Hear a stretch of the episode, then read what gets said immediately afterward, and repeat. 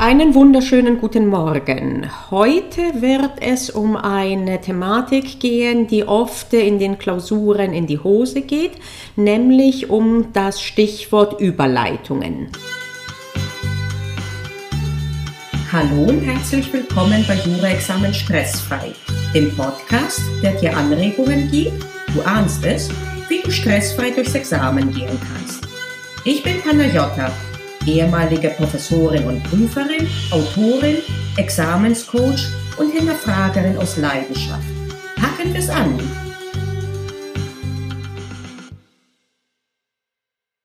Die Überleitungen sind nach der Anspruchsgrundlage im Obersatz der wichtigste Teil des Gutachtens und damit deiner Klausur, denn sie bilden das Gerüst. Ähm, immer wieder sage ich, es ist nicht nur wichtig, dass der Korrektor oder die Korrektorin verstehst, was du sagst, sondern auch, warum du es prüfst, das heißt, warum es relevant ist für die Lösung. Und da kommen die Überleitungen ins Spiel. Ich vereinfache jetzt mal äh, zu Verständlichkeitsgründen die Struktur und erinnere daran, dass wir im Gutachten zum Beispiel drei große Blöcke haben. Anspruch entstanden, Anspruch untergegangen, Anspruch Einrede behaftet. Und ähm, diese Blöcke haben immer, zum Beispiel der erste Block Anspruch entstanden, hat immer am Ende ein Zwischenergebnis. Äh, und auch hier nehmen wir mal den Klassiker. Äh, es verlangt ein Verkäufer von einem Käufer äh, die Kaufpreiszahlung und Verkäufer ist hier V und Käufer ist K.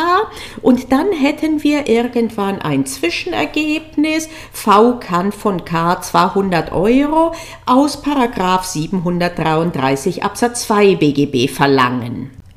Und jetzt stell dir vor, im Sachverhalt stehen auch Datumsangaben, wann der Kaufvertrag abgeschlossen wurde, äh, wann die Kaufsache geliefert wurde vielleicht und insbesondere wann denn jetzt äh, die Kaufpreiszahlung verlangt wird. Und eventuell wirst du auch geführt, indem irgendwo im Bearbeitervermerk drin steht, dass der Käufer meint, nicht zahlen zu müssen, weil so viele Jahre vergangen ausgegangen sind vom äh, Kaufvertrag. Und äh, jetzt äh, natürlich hast du bestimmt äh, die Assoziation der Verjährung und du guckst dir die Paragraphen 194 fortfolgende an, aber das machst du erstmal nur, um dir den Überblick zu verschaffen. Und jetzt musst du die Wirknorm finden. Wie wäre es falsch? Eine falsche Überleitung wäre zu sagen, ähm, dieser Anspruch könnte jedoch verjährt sein. Warum ist das falsch? Weil in dieser Aussage, der Anspruch könnte verjährt sein, nicht deutlich wird, was das denn bedeutet. Wieso denn eine Verjährung, äh, die äh, Zwischenfeststellung, die vorangegangene, V kann von K 200 Euro verlangen, wieso die denn in Frage stellt. Und äh, man kann genauso dann sagen, heute ist Mittwoch und das ist dann mit Sicherheit auch, wenn es wirklich Mittwoch ist, nachprüfbar und beweisbar. Und das beeinflusst aber trotzdem nicht äh, die Kaufpreiszahlungspflicht. Also müssen wir eine Norm finden, die eben diese Zahlungspflicht in Frage stellt. Und das kann nur eine Norm sein, die eine Rechtsfolge in sich hat, denn nur Rechtsfolgen können wirklich etwas in Frage stellen. Nur Rechtsfolgen formen die Rechtslage, verändern sie. Also suche ich jetzt in den Paragraphen zur Verjährung und finde dann äh, ganz am Schluss zwar, aber gnädigerweise mit der Überschrift Wirkung der Verjährung, finde ich den Paragraphen 214 Absatz 1. Nach Eintritt der Verjährung ist der Schuldner berechtigt, die Leistung zu verweigern. Und damit habe ich meine Überleitung. Die richtige Überleitung lautet also folgendermaßen und äh, damit sich das besser einprägt, fasse ich sie zusammen mit dem Zwischenergebnis. Zwischenergebnis. V kann von K 200 Euro aus 433 Absatz 2 verlangen. Überleitung. Jedoch könnte K berechtigt sein, die Zahlung zu verweigern. Das war nach 214 Absatz 1.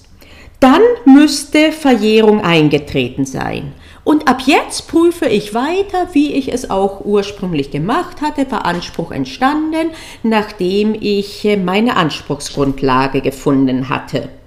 Während die meisten in der Lage sind, die Anspruchsgrundlage in den Obersatz reinzu, äh, reinzupacken, äh, ist erfahrungsgemäß der Bereich Überleitungen äh, sehr, sehr schwach und zwar auch bei ansonsten gar nicht so schlechten Studierenden. Es lohnt sich aber sehr, sich darauf zu fokussieren, äh, denn der Eindruck der Arbeit ist ein ganz anderer und äh, die, das Gutachten dient ja dazu, die Korrektoren und später auch, wenn man Schriftsätze schreiben wird, einen Richter zu überzeugen. Und überzeugen kannst du jemanden nur, wenn du ihn mitnimmst, wie die Zusammenhänge sind. Und das ist mehr Teil der Leistung dieser Überzeugungsarbeit als die Einzelbausteine. Und deswegen achte bitte auf diese Überleitungen.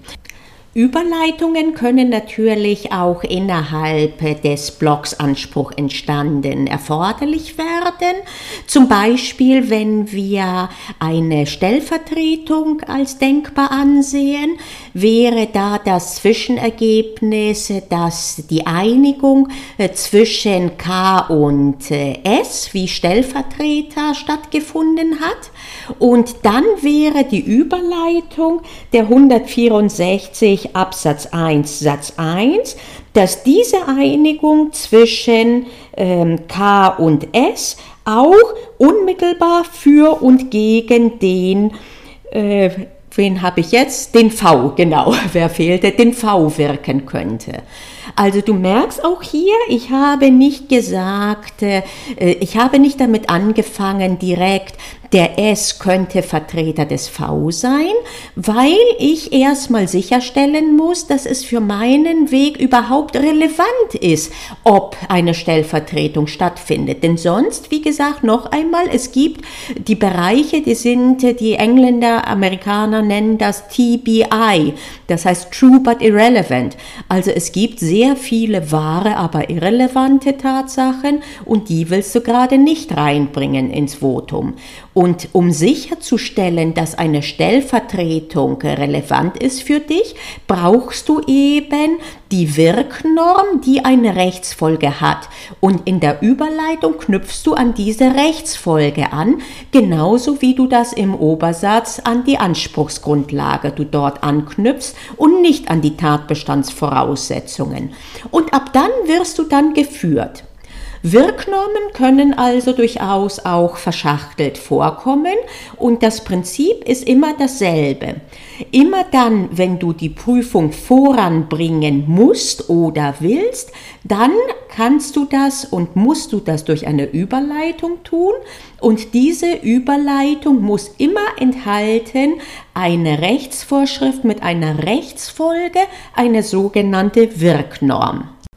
Ich gebe dir jetzt eine Aufgabe, damit du selbst überprüfen kannst, inwiefern du eine Überleitung auch in einer schwierigen und verschärften Konstellation sinnvoll hinkriegen kannst.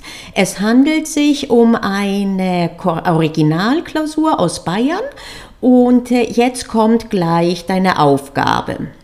Die Ausgangslage ist folgende. Jemand äh, hat Schulden und äh, es werden äh, gepfändet Münzen, die er bei sich hat. Und äh, jetzt ist die Frage, ob diese Münzen tatsächlich diesem Schuldner gehört haben oder nicht. Und äh, das ist dann im ersten Teil zu prüfen und äh, du wirst irgendwann zu dem Ergebnis kommen, dass die Münzen dem Schuldner nicht gehört haben. Es ist also Folgendes passiert, dass ähm, bei einem Schuldner Sachen gepfändet wurden durch den Gerichtsvollzieher, die diesem Schuldner nicht gehörten, deren Eigentümer er nicht war. Als Schuldner nehmen wir mal einen S, Eigentümer ist E. Also bei S werden Münzen gepfändet, die im Eigentum des E standen zum Zeitpunkt der Pfändung. Die Frage ist, ob Rechtsbehelfe des E Aussicht auf Erfolg hätten, Rechtsbehelfe gegen die Vollstreckung in die Münzsammlung. Erste Aufgabe also, bei der du Kenntnisse im Vollstreckungsrecht auffrischt. Du suchst die Rechtsgrundlage, aufgrund derer der E-Eigentümer widersprechen könnte der Vollstreckung Münzen, die ihm gehören. Und jetzt steht im Bearbeitervermerk Folgendes. Es wird hingewiesen auf die Paragraphen 1 bis 4, 9 und 11 Absatz 1 Satz 1 Anfechtungsgesetz, abgedruckt im Schönfelder unter Nummer 111. Andere Vorschriften des Anfechtungsgesetzes bleiben außer Betracht. Und jetzt ist deine Aufgabe, die Überleitung zu bilden. Noch einmal Bestandsaufnahme. Wir haben den Schuldner S. Bei ihm werden gepfändet die Münzen, die in Wahrheit tatsächlich dem E gehören und der E will einen Rechtsbehelf einlegen. Und im Rahmen dieser Prüfung eines möglichen Rechtsbehelfs wird hingewiesen auf folgende Paragraphen des Anfechtungsgesetzes. Paragraph 1 bis 4, 9 und 11 Absatz 1 Satz 1 und kein anderer Paragraph des Anfechtungsgesetzes. Mindestaufgabe findet die Überleitung, die zur Prüfung des Anfechtungsgesetzes führt. Wenn du magst, und das würde ich dir tatsächlich empfehlen, prüfe dann auch tatsächlich ähm, die Erfolgsaussichten mit Verwendung dieser Vorschriften des Anfechtungsgesetzes durch. Nächste Woche werde ich dann auf Facebook live die Lösung äh, einerseits präsentieren und andererseits hast du dann die Möglichkeit mit mir äh, darüber zu diskutieren und auch eventuelle Fragen zu stellen. Die Facebook-Seite von Jura-Examen stressfrei findest du, wie gesagt, auf Facebook. Auch, ich werde auch einen Link in die Show Notes reinpacken bleibt nur noch die Uhrzeit zu bestimmen. Ich sage jetzt äh, für die erste Live-Session 19 Uhr und äh, sollte sich was anderes als besser erweisen, können wir auch das dann in der Live-Runde besprechen. Da werde ich euch auch äh, fragen, ob ihr eventuell eine andere Uhrzeit als sinnvoller anseht. Wir treffen uns also jetzt wieder nächsten Mittwoch. Äh, das wäre der 23. Mai und zwar um 19 Uhr. Ich werde darauf aber auch hinweisen durch den Newsletter dann jeweils um 19 Uhr. Falls du den noch nicht abonniert hast, kannst du das natürlich jetzt sehr gerne nachholen. Gut, das war's äh, von mir für heute. Äh, wie gesagt, die Show Notes packe ich dann jeweils auf der Webseite auf juraexamen-stressfrei.de werde ich noch einmal äh, die Ausgangslage zusammenfassen, damit du eben das parat hast für die für die Übungssession.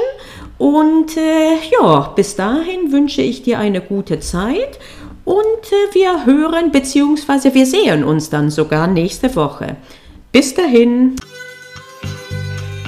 Ich bin Panagiotta und ich hoffe, ich habe dir heute eine Anregung gegeben, wie du deine Examensvorbereitung ein kleines Stückchen stressfreier machen kannst.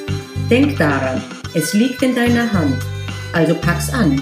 Wir hören uns in der nächsten Episode.